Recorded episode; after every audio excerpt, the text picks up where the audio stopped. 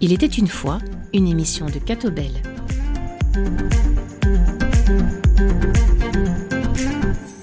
Bonsoir à toutes et à tous. Merci de nous rejoindre dans Il était une fois. Ce soir, nous allons parler des relations entre la Belgique et ses ex-colonies, à savoir la RD Congo, le Rwanda et le Burundi. Vous vous souvenez peut-être que fin 2022, une commission parlementaire qui était chargée de faire la lumière sur l'action coloniale dans notre pays eh bien, a accouché d'une souris, puisque ces travaux n'ont débouché sur aucune recommandation. Par conséquent, de nombreuses questions demeurent ouvertes hein, au, sujet des liens toujours très étroits entre la Belgique et la, région des Grands Lacs. Une question, ben, c'est quel regard porter sur le passé colonial de la Belgique? Deuxième question, quelles pourraient être les relations futures de la Belgique et de ces pays euh, de la région euh, des Grands Lacs, notamment à niveau politique et économique?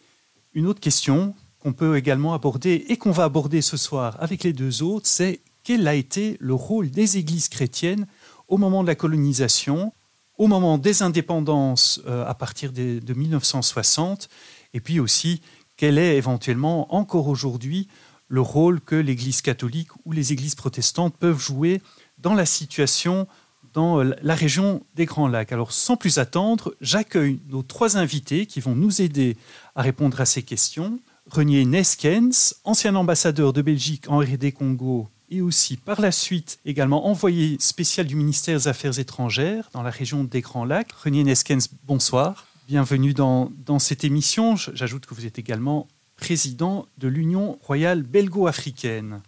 Avec nous également Albert Mukulu membre de l'association Renaissance, qui a pour objectif de favoriser l'intégration des belgo-congolais dans notre société. Monsieur Mukulu bonsoir. Bonsoir. Bienvenue euh, à vous également. Merci. Et encore avec nous, Jean Bollet, analyste politique et rédacteur en chef à Yambola Magazine, donc un magazine qui traite des relations belgo-africaine. Bonsoir, Jean Bollet. Bonsoir, monsieur. Le passé colonial est quelque chose qui a fait l'objet donc d'une commission euh, parlementaire pendant deux ans. Comme on l'a dit, malheureusement, elle n'a pas abouti à des recommandations euh, très claires. On va ensemble essayer de porter un regard quand même sur ce, sur ce passé euh, colonial. Albert Moukoulomani, vous êtes d'origine congolaise, vous vivez en Belgique depuis une trentaine d'années déjà. J'ai envie de vous demander quel regard posez-vous sur ce passé euh, belgo-congolais? Je dirais que, d'entrée de jeu, c'est plutôt un regard mitigé. Je vais essayer de m'expliquer. C'est parce que depuis euh, toutes ces années, donc on a l'habitude de, recevoir donc des informations et de nous informer par rapport un peu au passé colonial, c'est à travers les écrits. Il y a des spécialistes qui ont écrit, on a tous lu, mais il y a aussi un autre volet qui souvent un peu négligé, c'est-à-dire les témoignages de, ceux qui étaient là-bas sur place. Alors, quand on, essaie de se baser sur les deux, c'est-à-dire et les écrits et aussi les témoignages, et également aussi par rapport à tout ce qui s'est dit aussi par le monsieur tout le monde et tout, alors là, je préfère vous dire tout simplement que mon regard par rapport au passé est tout à fait mitigé. C'est-à-dire qu'il y a du bon, il y a aussi du mauvais. Donc il y a un peu de tout, tout à prendre. Et tout. Jean Bollet, je vous pose un peu la même question.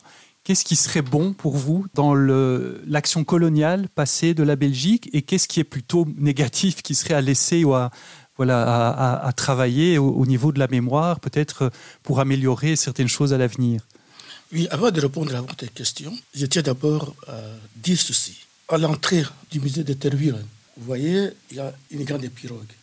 Et à droite, sur un mur, il est écrit Tout passe sauf ce qui s'est passé.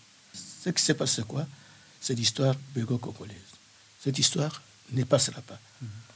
Et il faut tout simplement voir qu'est-ce qu'on peut prendre. Il y a eu des acquis. Ce qu'on peut prendre pour l'avenir? Aujourd'hui, nous qui sommes ici autour de, la table, nous allons passer. Mais c'est que nous allons faire pour les générations futures bégo-congolaises, rwandaises et burundaises aussi. Alors, comme tout passe, l'histoire bégo-congolaise reste. Mon regard, d'abord, c'est un regard lointain. Un regard lointain parce que, euh, à mon avis, le temps où le Congo était une colonie belge me semble loin, très loin même. Donc c'est pourquoi je dis, je, je porte un regard lointain. En disant cela, cela ne suffit pas l'oubli. On n'oublie pas, il y a eu des choses indéniablement qui se sont passées. Et pour répondre les termes de votre question, les aspects négatifs, il y en a eu, mais on ne doit pas trop s'y retarder.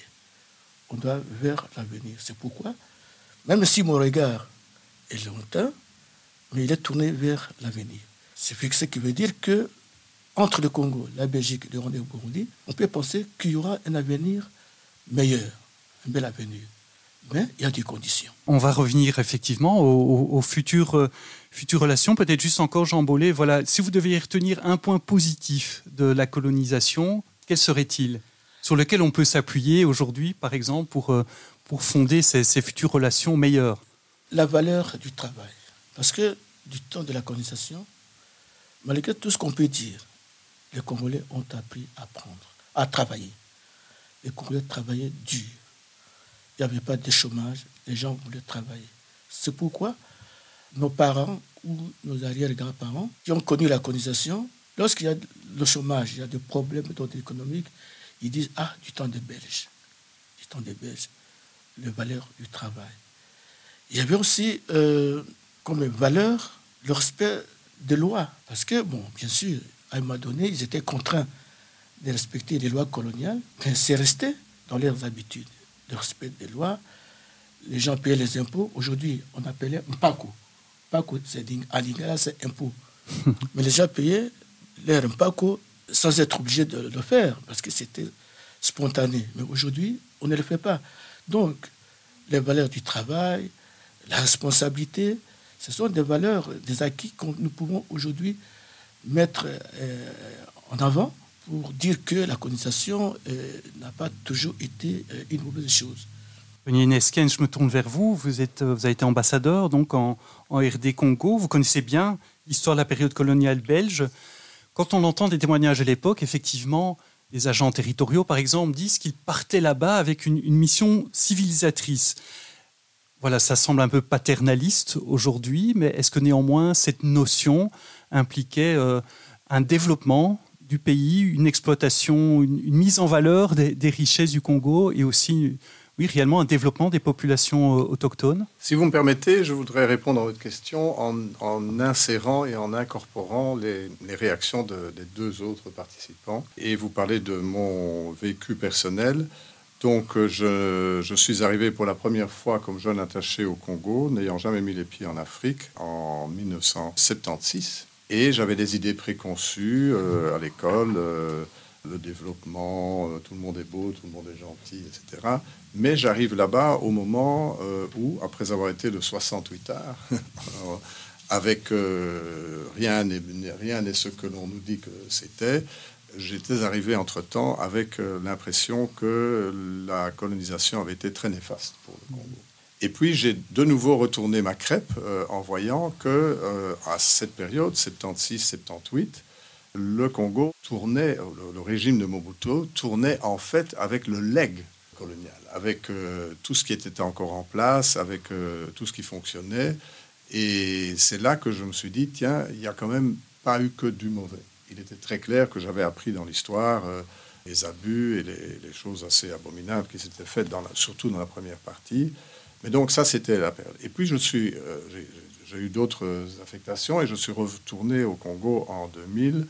Euh, c'était la période de Laurent Désiré Kabila, qui lui me disait lui-même, un révolutionnaire marxiste, Monsieur l'ambassadeur, je suis revenu après 30 ans dans le maquis à Kinshasa et j'étais horrifié je me suis rendu compte, moi, le révolutionnaire, et je vous dis textuellement ce qu'il m'a dit lorsque je lui présentais mes lettres de créance, j'étais absolument ahuri, que euh, la manière dont les Belges, sous la colonisation, ont traité la gestion publique, l'administration, si nous pouvions avoir continué cela, nous ne serions pas dans la situation où nous sommes. Et il a conclu, euh, demandez à votre gouvernement de reprendre l'administration c'était illusoire, il n'en était pas question, mais ça vous indique euh, un élément de ce qu'il y a. Et puis surtout, quand je revois aujourd'hui la manière dont, pendant la période coloniale belge, les Belges, les quelques milliers de Belges qui étaient là ont géré ce territoire et où euh, ce qui s'est passé depuis 1960 jusqu'à aujourd'hui, j'ai moins de complexes sur les aspects qui sont ouvertement négatifs. Euh, voilà, je laisse chacun faire euh, sa propre religion sur cette, ces contrastes. Alors évidemment, il y a des aspects négatifs, positifs. Il y a ces infrastructures que les Belges ont, laissées. Vous l'avez souligné, c'est quelque chose de véritablement important. Je voudrais qu'on s'arrête effectivement maintenant un petit peu à l'avenir des relations de la Belgique avec, euh, avec ces pays des, Grands Lacs. Comment est-ce qu'on peut les, envisager? Ben, J'ai envie de refaire un, tour de table. Monsieur Moukoulomani, voilà, comment voyez-vous euh, ces relations évoluer, notamment au niveau économique et politique? Je pourrais rebondir plutôt sur les, les niveaux économiques. Comme on l'a toujours dit, ça, je ne vous apprendrai rien. Moi, moi qui suis libéral. Donc, euh, l'économie génère, euh, les secteurs économiques génèrent du changement et également aussi une réelle prise de conscience. C'est ce que nous tous nous souhaitons. Donc, c'est-à-dire que reprendre un peu comme M. l'ambassadeur vient de le dire, c'est qu'il lui avait été proposé à l'époque déjà par euh, l'ancien président. Donc, ça, c'est un peu le vœu de tout le monde. Donc, on a essayé de voir un peu la manière dont les territoires étaient gérés il faut dire les choses telles qu'elles sont pendant la colonisation et aussi les 60 années, donc 63 ans après l'indépendance et tout. C'est comme si donc tout ce qui avait été laissé par les Belges, comme si rien n'avait été construit. Il y a certes certaines infrastructures qui ont été créées et tout, mais la plupart, c'était des infrastructures qui ont été laissées par, par la Belgique. C'est la question qui restait posée. Donc, euh, est-ce que ça veut dire, Monsieur Mokouloumani, que pour vous, ben, des investisseurs belges en particulier ont un rôle à jouer euh, aujourd'hui ou, ou, à l'avenir dans, euh, on va dire, oui, le, le, développement, la suite du développement du, de la RD Congo? Je suis un peu l'actualité hein, par rapport à la RDC et la Belgique, et par rapport aux relations qu'il y a entre les deux pays. Et je regarde un peu chaque fois qu'il y a des missions qui sont effectuées là-bas, des missions économiques pendant quelques années, depuis 2018, il n'y avait, il y avait plus de missions économiques. À une époque, c'était presque chaque année, il devait y avoir une mission économique pour, pour la RDC. Je ne sais pas si monsieur l'ambassadeur pourra me contredire. Je confirme. Oui, mm -hmm. voilà. Et c'est un peu ça le problème. Le problème, ce n'est pas la Belgique, mais c'est plutôt du côté des autorités congolaises. C'est plutôt là où se posent les problèmes. Pour tous ceux qui essayent d'entreprendre donc des activités, euh, ou par exemple, pour tous ceux qui essaient d'entreprendre euh, une activité avec la RDC, tout le monde sait quelles sont les contraintes là-bas qui sont mm -hmm. posées. Et tout, c'est plutôt à la RDC d'essayer de faire une certaine ouverture et permettre à ce que les gens puissent, des investisseurs puissent venir. Et c'est là où ça bloque. Jean Bollet, vous confirmez, est-ce que la, la, corruption, notamment, est, est un frein aujourd'hui au, au, développement économique du Congo et aussi un frein peut-être à la coopération entre nos pays Disons, aujourd'hui, on est dans un monde globalisé. Le Congo a beaucoup de partenaires, notamment la Belgique. Mm -hmm. L'histoire est là, et d'autres pays aussi. Il y a les BRICS, une nouvelle puissance économique qui arrive. La Belgique aussi, de son côté, alors ça dépendra de l'offre qu'est-ce que la Belgique peut proposer au Congo comme euh, investissement? Et le Congo, est-ce qu'un investisseur belge qui veut travailler au Congo, est-ce qu'il est rassuré? D'abord, il y a la, la, gouvernance, il y a l'administration, il y a les transports. Parce que pour investir, il faut un environnement. Quelqu'un qui prend son argent, qui veut investir au Congo, soit rassuré de faire de bonnes affaires. Mais aujourd'hui, euh, des deux côtés, est-ce que la Belgique a des moyens d'être un partenaire privé, mm -hmm. privilégié pour le -hmm. Congo?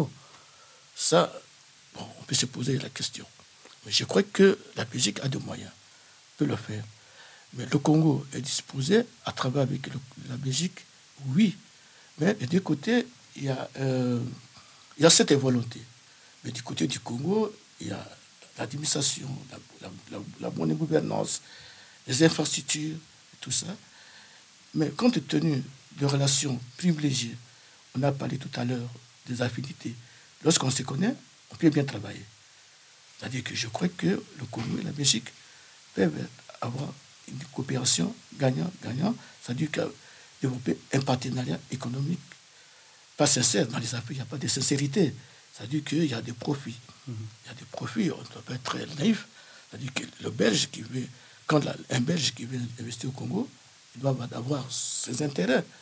Ses intérêts, d'abord, qu'est-ce qu'il peut gagner?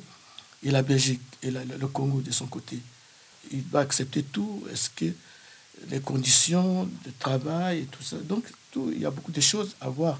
C'est-à-dire qu'on ne peut pas parler tout simplement de bonnes relations, mais à condition aussi que le climat politique entre les deux pays soit serein, soit calme, prometteur.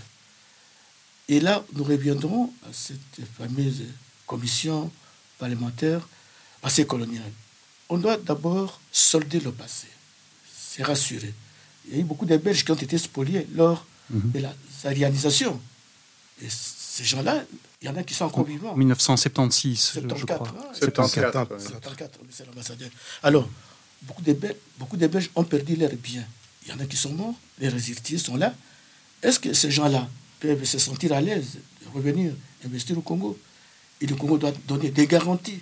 Voilà, donc il y a un ensemble de choses qui peut expliquer que euh, ce n'est pas automatique. Mais l'ouverture est là, les affinités sont là, quand on se connaît, on peut travailler ensemble.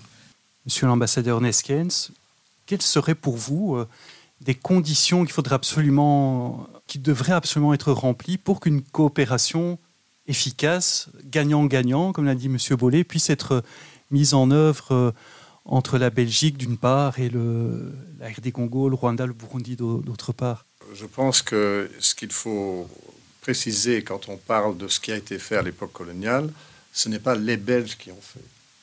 Rien n'aurait pu être fait par les Belges sans que l'adhésion massive des Congolais, l'apport, le, travail, labeur, vous avez parlé du travail, n'avait été fait. Et ce travail n'aurait pas pu être sous des règles de travail forcées. Donc, ce qui a été réalisé en 1960, cette infrastructure, ce n'est pas une infrastructure des Belges, c'est une infrastructure des Congolais en partenariat avec les Belges. Certains vont dire un partenariat un peu particulier, mais voilà, c'est ça. Et ce qu'on a constaté, c'est, euh, M. Bollet a fait référence à la réalisation, c'est que euh, les réalisations postcoloniales ont abouti parfois à une rupture entre cette façon de réussir ensemble. Ce que les Belges qui avaient fait confiance aux promesses des nouveaux dirigeants congolais et qui avaient gardé leurs entreprises avaient des entreprises florissantes pour eux-mêmes et pour les dizaines, centaines de milliers de travailleurs. Le fait qu'il y ait eu une interruption brutale pour des raisons, certains disent idéologiques, d'autres disent pour des raisons de grande poche, a non seulement détruit la productivité des Belges et les a ruinés, mais a surtout euh, ruiné non seulement les centaines de milliers de travailleurs, mais a ruiné l'économie congolaise. Donc, je pense que euh, le regard qu'on doit euh, avoir, il faut le continuer également sur des choses qui auraient pu être continuées ou qui pourraient se refaire. Alors, vous parlez de est-ce que la coopération au développement peut faire des choses en plus? La coopération au développement est une coopération, alors elle réussit. Si elle est une opération de substitution, vous pouvez faire de la coopération théoriquement pendant des millénaires, vous n'aurez aucune réussite. Au point que certaines opinions au Congo ou dans le reste du monde qui est en partenariat de coopération est en train de dire la coopération, on n'en veut plus parce que ça nous laisse dans la pauvreté. Il mhm. faut que les instances créent les conditions pour que cette coopération soit une coopération. Ce qui veut dire que jusque maintenant, la coopération, en fait, c'est très souvent le gouvernement de, n'importe quel pays qui dit, écoutez, vous vous occupez de la santé, moi, je ne m'en occupe plus. Et on appelle ça coopération. Et tant que le partenaire étranger tient à bout de bras cette affaire, ça tient. Le projet venant à terme, il se retire et euh, l'affaire sombre. Ça, c'est une des explications qu'il faudrait peut-être creuser un peu plus sur les échecs de la coopération. Maintenant, cela étant, la coopération a cette dimension fondamentale qui est la dimension de solidarité. Alors, il y a des formes de solidarité qui peuvent être continuées sur le plan humanitaire, sur le plan plus des personnes que des institutions, et, peut-être stimuler euh, des investissements privés des personnes du Congo. C'est l'émergence des petites et moyennes entreprises congolaises, celles dont il en existait des dizaines de milliers en 1960 et qui sont la plupart du temps euh, devenues fantomatiques. Donc voilà un peu. Pour moi, il est indispensable que cette coopération euh, entre nos pays se poursuive. il faut peut-être trouver des formules où personne ne se dira que c'est fait uniquement dans l'intérêt de la Belgique et que personne ne dise également ils font, mais c'est pour leur intérêt et c'est de toute façon, euh, puisque c'est pour rien, ils peuvent le faire. Nous, c'est pas notre problème. Il faut une, vraiment une maîtrise, une, une inculturation de cette collaboration, de cette coopération qui a réussi pendant un temps et qui n'a aucune raison de ne pas réussir dorénavant si on fait ça dans les bonnes conditions. On retient vraiment ce mot coopération. Alors pour la, dernière partie de cette émission, pour les, cinq dernières minutes, j'aimerais qu'on aborde une, autre question qui est parfois abordée euh, aussi dans, les médias, mais pas toujours de, manière très, très nuancée. Eh bien, c'est le rôle des églises, des missionnaires à, l'époque, hein, au, moment de, la colonisation. On sait que eh bien, beaucoup de congrégations religieuses catholiques sont partis dans, ces colonies, dans, le Congo et le Rwanda-Urundi, comme on, comme on l'appelait à l'époque. Alors peut-être revenir un petit peu sur ce rôle effectif euh, des missionnaires. Je reviens vers vous, euh, René Neskens. Est-ce qu'on peut dire que les missionnaires et puis l'Église catholique naissante, en RD Congo notamment, mais aussi dans ces autres pays, a été un agent de développement? Est-ce qu'elle a participé au, au développement d'une façon ou d'une autre des pays et des populations Ce qui m'a frappé quand je suis arrivé là pour la première fois en 1976, c'est que le Congo était déjà, le Zaïre de l'époque, était déjà frappé de plein fouet par la destruction de la zaïrisation. Beaucoup de choses ne fonctionnaient plus. Et à l'époque, sur le plan agricole et, et activité dans les centres de population, c'était pratiquement, il restait les pôles de mission. Et à ce moment-là, je me suis rendu compte à quel point, depuis le début, la présence des missionnaires visait non seulement à l'évangélisation, qui était leur première tâche, mais ont développé euh, une approche qu'aujourd'hui les spécialistes de la, coopération de développement appelleraient une approche multisectorielle un développement intégral euh, et intégré de choses, puisqu'il y avait toutes les autres euh, dimensions qui étaient. Donc voilà, je ne vais pas monopoliser la parole, mais c'était quelques points que je voulais souligner à cet égard. Jean Bollet voulait réagir? Je voudrais réagir. Ce qu'il a dit est tout à fait vrai. Les missionnaires catholiques ont été partout, dans les coins et les coins du Congo. On sent encore aujourd'hui les effets de ce qu'ils ont fait, de ce qu'ils ont sémé au Congo. Aujourd'hui, vous savez, on dit au Congo, si l'État n'est pas là, l'Église catholique est là. Pourquoi? Parce que, regardez, les écoles, à l'époque, plus de 70% des écoles étaient des écoles catholiques. Et puis, le Congo avait un niveau d'alphabétisation plus poussé que les autres colonies. Tout ça, c'était grâce aux écoles catholiques. L'Église catholique avait aussi des dispensaires, des petits dispensaires dans des villages. Donc, aujourd'hui, on en parle encore. Donc, l'Église catholique a joué un, un, rôle très, très, très, très fort, très déterminant dans l'émancipation, même de la prise de conscience euh, politique. Il y avait des journaux catholiques, comme ce journaliste, Papa Mbungu, qui était un ancien journaliste à l'époque déjà, coloniale. Il travaillait pour un journal catholique. Même dans les bas Congo, c'était les journaux, euh, ils ont favorisé, par exemple, l'étude et la publication de, journaux dans les langues nationales, en Kikongo, en Chiluba, en Swahili. Et d'ailleurs, beaucoup de livres sur nos langues, nos cultures ont été écrits par des prêtres. Et ils nous ont même enseigné nos propres langues. Voilà, donc c'est pour dire que l'Église catholique a joué un grand rôle pour l'émancipation et pour la prise de conscience intellectuelle politique des populations autochtones. Le pape a visité le Congo du 31 janvier au 5 février. C'était un encore. À cette occasion, il y a eu des chiffres, par exemple, 50 millions de Congolais sont des catholiques, donc presque la moitié de la population congolaise. Aujourd'hui, vous avez vu, euh, par exemple, le rôle joué par les comités laïcs pour l'alternance politique au Congo. L'Église est toujours du côté de la population en ce qui concerne les luttes politiques. L'Église catholique a contribué à avoir l'indépendance, à l'éveil des consciences politiques, intellectuelles. Mhm. Et aujourd'hui encore, l'Église catholique est toujours là, du côté de la population, dans le sens du changement. Albert Moukoulomani, voilà, vous aurez à peu près le, le mot de la fin. Est-ce que vous, voilà, vous, je ne vais peut-être pas demander de confirmer encore ce rôle, mais aujourd'hui, est-ce que l'Église catholique, l'Église protestante, comme l'a évoqué euh, M. Bollet, eh bien, a un rôle peut-être politique aussi à jouer, peut-être pas directement, évidemment, par rapport à des situations euh, qui peuvent être bloquées. Voilà, on sait, on est à, quelques mois des, prochaines élections et euh, il y a beaucoup de, soucis qui, se présentent actuellement. Oui, justement, je vais aborder dans le même sens que mes deux prédécesseurs. Disons, les niveaux d'influence de l'Église catholique, parce qu'on parle du Rwanda, Burundi et Congo, peuvent varier d'un pays à l'autre. Mhm. Donc, euh, disons, l'Église catholique a souvent été impliquée, comme mes prédécesseurs l'ont dit, dans, dans toutes les activités éducatives, sociales et, religieuses. Il ne faut pas l'oublier.